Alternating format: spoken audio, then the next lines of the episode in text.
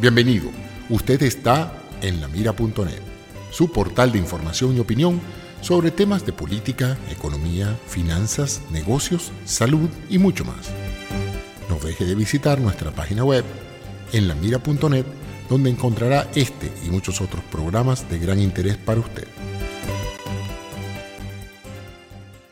A una de las periodistas más polémicas, eh, incisivas y queridas en Venezuela como es Marianela Salazar. Queremos saber qué piensa ella del país, sobre todo después de haber leído los misiles de Ledesma que ustedes pueden leer en las redes eh, y que está realmente tan interesante como los artículos que ella suele publicar. Buenos días Marianela, ¿me oyes?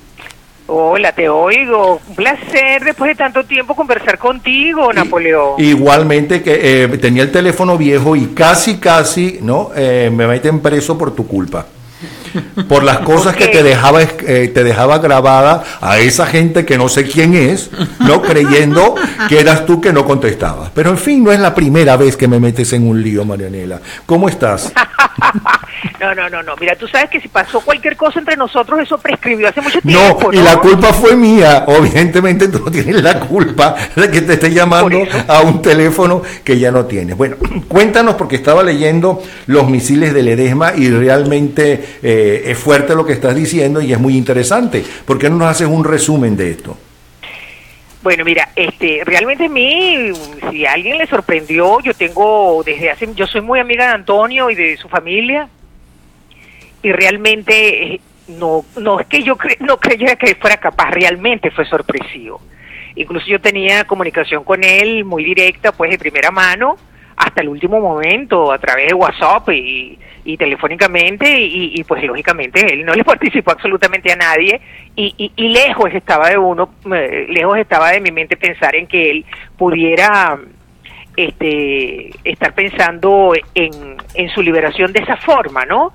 Y realmente me contenté muchísimo porque eh, todos los demócratas debemos estar eh, felices de que un hombre que nunca debió estar preso, que simple y llanamente fue eh, acosado, perseguido, encarcelado por sus ideas y por ser un hombre no manipulable y honesto, pues estuviera confinado en una cárcel, primero en Ramo Verde y después por razones de salud y yo, eh, lo, enviaron a su casa, ¿no?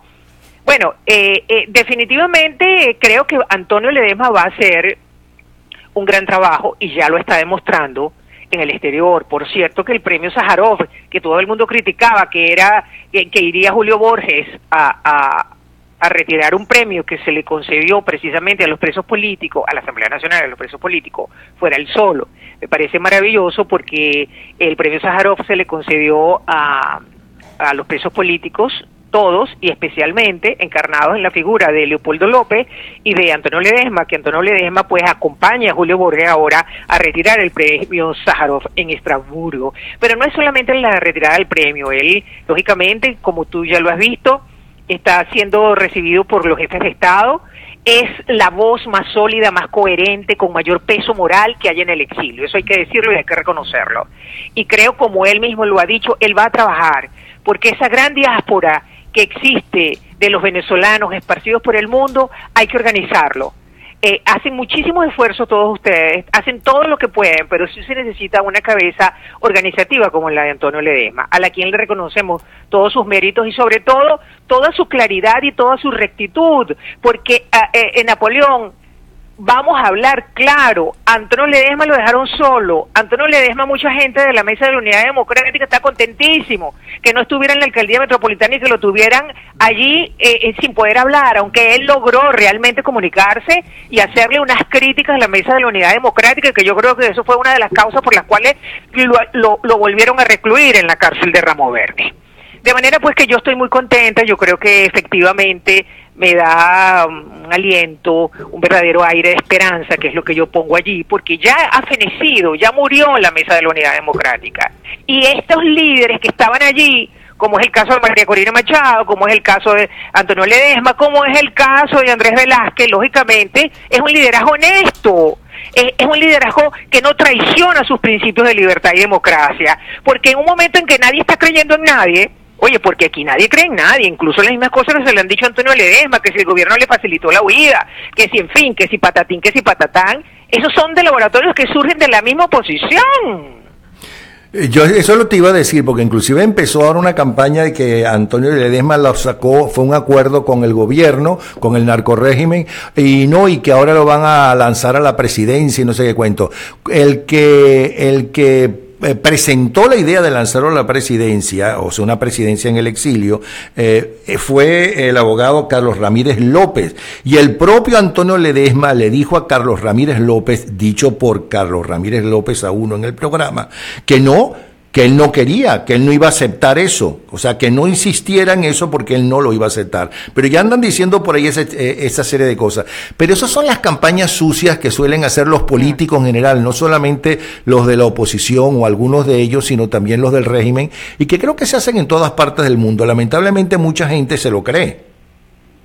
Sí, ahora fíjate, aquí hay que denunciar también eh, eh, realmente esa, em, bueno, pero ya están desenmascarados, porque si hay algo positivo es que durante estos larguísimos 19 años que ha llevado a tantos venezolanos a la cárcel, a la muerte y al exilio, este, eh, ahora se han quitado las, las caretas, las máscaras han caído de esos dirigentes de oposición que lo que han hecho es apuntalar al gobierno, oxigenarlo y ser colaboradores. Fíjate que ayer lo que sucedió con el diputado Edgar Zambrano, diputado de Acción Democrática, mano derecha de Henry Ramos Ayub, sale publicada una noticia en el diario El Nacional, en el portal, que yo la retuiteé diciendo que, mire, reconozcan un verdadero patriota cooperante, porque el señor dice, nada más y nada menos, que, que dice que que, están pensando aceptar o no lo de la, aceptar la ah, ah, constituyente. Sí, ellos están reconsiderando aceptar la Asamblea de una u otra forma, de una u otra forma, la Asamblea Nacional Constituyente.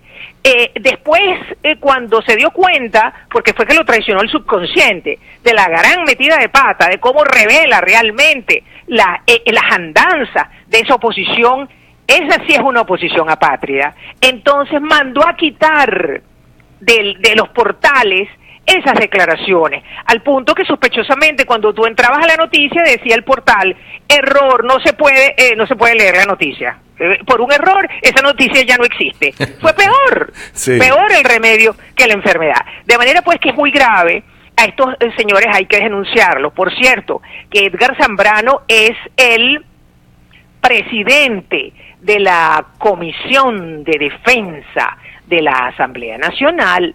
Yo quisiera saber qué es lo que hace ese señor en la Comisión de Defensa de la Asamblea Nacional, que por cierto, Napoleón, eh, este señor eh, analista militar, ¿cómo se llama él?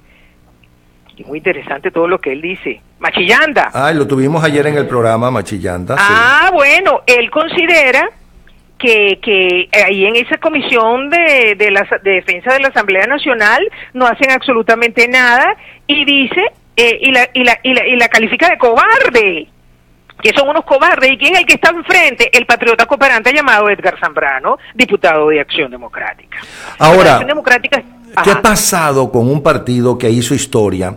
Un partido que la mayoría del pueblo venezolano apoyó, se sintió identificado con sus eh, proposiciones durante tantas décadas, que tuvo gente, no solamente como Rómulo Betancourt, como mucha otra gente, que todavía viven algunos de sus fundadores eh, con la cabeza eh, abierta, ¿no? ¿Qué pasó? Acabaron. O sea, no fue Chávez quien acabó con los ADECO. Fue esa dirigencia que vino después, Ramos de sus fundadores eh, con la cabeza. Pero bueno, Ramos eh, Ayub, el cerebro del... Eh, el mismo Carlos Andrés Pérez decía que Acción Democrática era un cascarón vacío. Cuando tú lees, por ejemplo, los análisis es que eh, Acción Democrática no existe. Eso que no te hace un canachemata, que te hace un, una señora este, Paulina, Gamos. que fue integrante del CEN de Acción Democrática. y, y ella dice que Chávez dejó dentro de la oposición a Henry Ramos. Es que es el Chávez dentro de la oposición. Así lo califica, imagínate. Entonces, mira, aquí lo que hay que denunciar es que el régimen ha logrado, porque lo ha logrado, lógicamente, con la asesoría cubana, ha logrado diseñar una oposición a su medida. Ha incluso, este, bueno, eh, el mafioso de Rosales, por ejemplo, es una vergüenza. Es una vergüenza. Salió derrotado en el Zulia precisamente por Guanipa, en vez de eh, defender eh, y, alinearse con el, gobernador electo, pues se lanza de gobernador. Esos son los esquiroles de la política, los mercenarios. Entonces el gobierno ha logrado eh, crear un partido de oposición este, a su medida. Eso es lo que ha pasado. para que para que no diga que es una dictadura, para que digan que aquí hay una democracia. Y a eso es que han jugado durante todos estos años.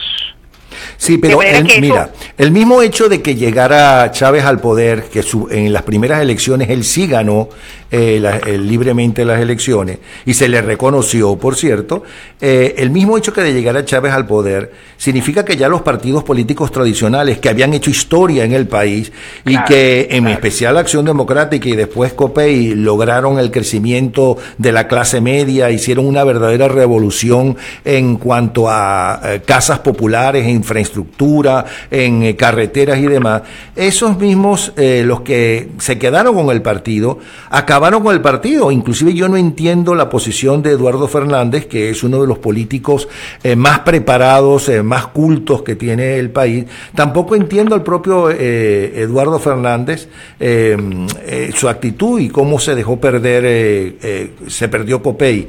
¿Qué es lo que está pasando? Porque cuando tú le preguntas a la gente, bueno, eh, usted sabe qué ofrece la oposición, y ya no me hablo solamente de oposición a los de la MUD, porque eso es un grupito de partidos, no es toda la oposición, ni son todos los partidos. La gente no sabe. La gente no sabe qué ofrece. La gente lo que quiere primero que acabe Maduro y su gente y que vayan presos los que no quieren que vayan a, enterrarlos.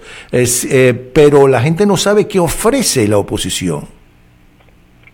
Ajá, ¿cuál es la pregunta? Esa, ¿qué piensas tú? Tienes toda la razón. Sí. Tienes toda la razón. Yo, yo comparto ese criterio. La gente no lo sabe. La gente lo que sabe es que hay una, una serie de negociantes. Bueno, son tan negociantes que el mismo señor este Ramírez Torres, que no es santo de mi devoción, evidentemente, ¿no? El general, pero es un hombre de inteligencia, denunció que en las primarias de la oposición para los gobernadores, el PSV había mandado a sus militantes para favorecer Acción Democrática. Y claro, porque fue también muy sorpresivo ese resultado que hubo en las primarias, de que Acción Democrática, un cascarón vacío, unas bandas dirigidas, este, una banda chavista, lo que tienes entre Ramos Ayub, bueno, se alzara con esas con las nominaciones de, la, de las gobernaciones y ahí vemos los resultados, ahí vemos cuál fue el juego de ir a juramentarse ante una Asamblea Nacional Constituyente que es ilegal y que es fraudulenta. Ahí tienes el juego ahora Edgar Zambrano, mano derecha de Ramos Ayub, diciendo, confesando, pues eso fue una confesión, que están reconsiderando aceptar de una manera u otra esa Asamblea Nacional Constituyente. Después salió declarando lo contrario, seguramente el Henry Ramos le dijo, ¿estás loco? ¿Cómo se te ocurrió decir semejante cosa? Porque, bueno, claro, eso eso enerva muchísimo más a la gente, los descubre, los pone en su, en su justo sitio y, y nadie quiere absolutamente nada con ello. Mira, eh, este señor eh, de, de, Henry Ramos, que nos engañó, porque yo fui una de las que pensé, no no es que yo, yo nunca he creído en Henry Ramos, pero cuando él llegó a la Asamblea Nacional, yo pensé que él podía hacer algo, sobre todo con su primer discurso, que ofreció a los seis meses que iba a estar Maduro fuera, eh, que iban a designar al TCJ, que él no era electoral. Nada de eso hizo. Él lo único que hizo fue quitar unos cuadros de Chávez. Más nada. Es un tremendo charlatán. Imagínate lo que sería el país en manos de un de Ramos Ayub.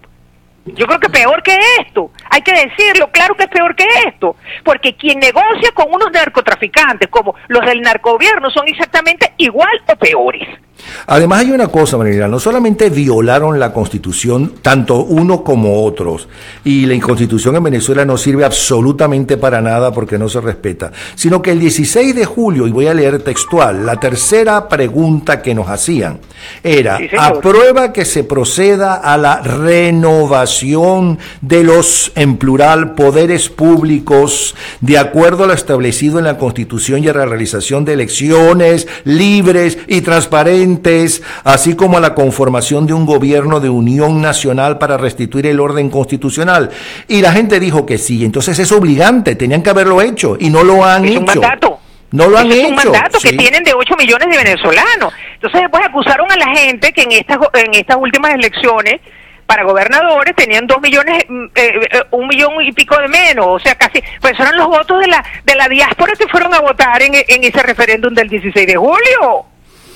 Sí, bueno, y, bueno, y además después de lo que dijo Smartmatic, de cómo se bueno, eh, agregaron... Eso también fue una confesión. Sí. Eso fue una confesión. Entonces, ir a, elecciones. Eh, pero déjame decir una cosa. Yo, yo tengo cariño a, a, Andrés Velázquez, me parece que es un hombre honesto. Pero Andrés Velázquez, al aceptar ir a elecciones de gobernadores, estaba violando la Constitución también. Y el deseo y la, y la eh, posición de esos siete millones de personas en su tercera pregunta. Vamos a estar claros, igual que el que quedó como gobernador de Guanipa, el que quedó como gobernador de, del Zulia, estaban violando la constitución y el deseo. Y eso fue la Estaban violando la constitución ellos y los partidos políticos. Ah, bueno, claro. Y los partidos políticos que lo postularon. Pero claro, sí, sí. Pero es que, es que la, la, la, oposición, esos partidos, este ya, mira, están en minusvalía esas contradicciones, mira, la gente no quiere, tú vas a un automercado, tú vas a un mercado, lo que te dice la gente del pueblo, de, la, de, de, los políticos de oposición es una cosa, mira, hay una desesperanza, por eso te digo que es importante lo de Ledesma. A mí me parece importantísimo. Dígame ese misil que lanzó Ledesma, de que tiene que haber una porga dentro de la oposición y los, comparó con parásitos parásitos intestinales. Bueno, uno de esos parásitos es el cambrano y es el ramojayup y todo ello, ¿no? Sí. Pero, pero además de eso, otro de los misiles que lanza desde Madrid el alcalde metropolitano, es que en el año 2013 aquí se eligió un presidente de la República y el presidente electo sigue siendo el señor Enrique Capriles Radonsky. Eso, o sea, eso, no es un misil, por cierto, que Enrique Capriles no, no reaccionó. Pero tú te imaginas una bomba atómica lo que él ha dicho. Y es la verdad. Hay un presidente electo porque ese señor ah, Maduro que juramentó el Consejo Nacional Electoral sin partida de nacimiento. Y además de eso, inmediatamente que la señora Tibisay Lucena se apresuró a proclamar a Maduro sin, sin partida de nacimiento, mandó a incinerar las actas para que no hubiera, para, para que no se pudieran escrutar nuevamente. ¿Y qué hizo Enrique Capriles Por supuesto que lo haría por orden de su partido, primero justicia, es primero, después que, que, denunció el fraude electoral, es decir, que no fueran para la calle y bueno, y desactivó la defensa que había, que había hecho el trufo. Pero es que durante todos estos años, desde el 2013, él ni siquiera ha hablado como habla Ledesma. Yo soy el presidente electo. Porque si él hablara todos los días, como habla todos los días del Periscope, diciendo que él es el presidente electo, mira, otra cosa cantaría también, ¿no? Sí, sí. Bueno, Mariela, pero no podemos terminar esta conversación sin discutir algo, eh, porque si no, no somos nosotros. Mi cantante favorita es Dion Kroll. Mi canción favorita, Ne me quite pas de Jacques Brel, y de las mejores novelas que he disfrutado en los últimos eh, tres años, El hombre que amaba a los perros de Padula. ¿En qué estás en desacuerdo? Sí. ¿En no, no, no, Padura es uno de mis de mi, de mi ah, autores predilectos. Yo ah, he leído todos los libros de Padura. Ah, y el último, el, el de los herejes, no, ese no lo he leído. Ese no lo he leído, pero allá no, me va a gustar. No, no me va a gustar. Te va a encantar. ¿Por qué? No me va a gustar, punto. Si a ti te, gustó, no me va a gustar. Te va a encantar. Te va a encantar. Te va a encantar. bueno, un abrazo. un abrazo, Napoleón. Un placer. Igualmente, Marianela Salazar. A tu. Bienvenido. Usted está en lamira.net, su portal de información y opinión sobre temas de política, economía, finanzas, negocios, salud y mucho más. No deje de visitar nuestra página web en lamira.net donde encontrará este y muchos otros programas de gran interés para usted.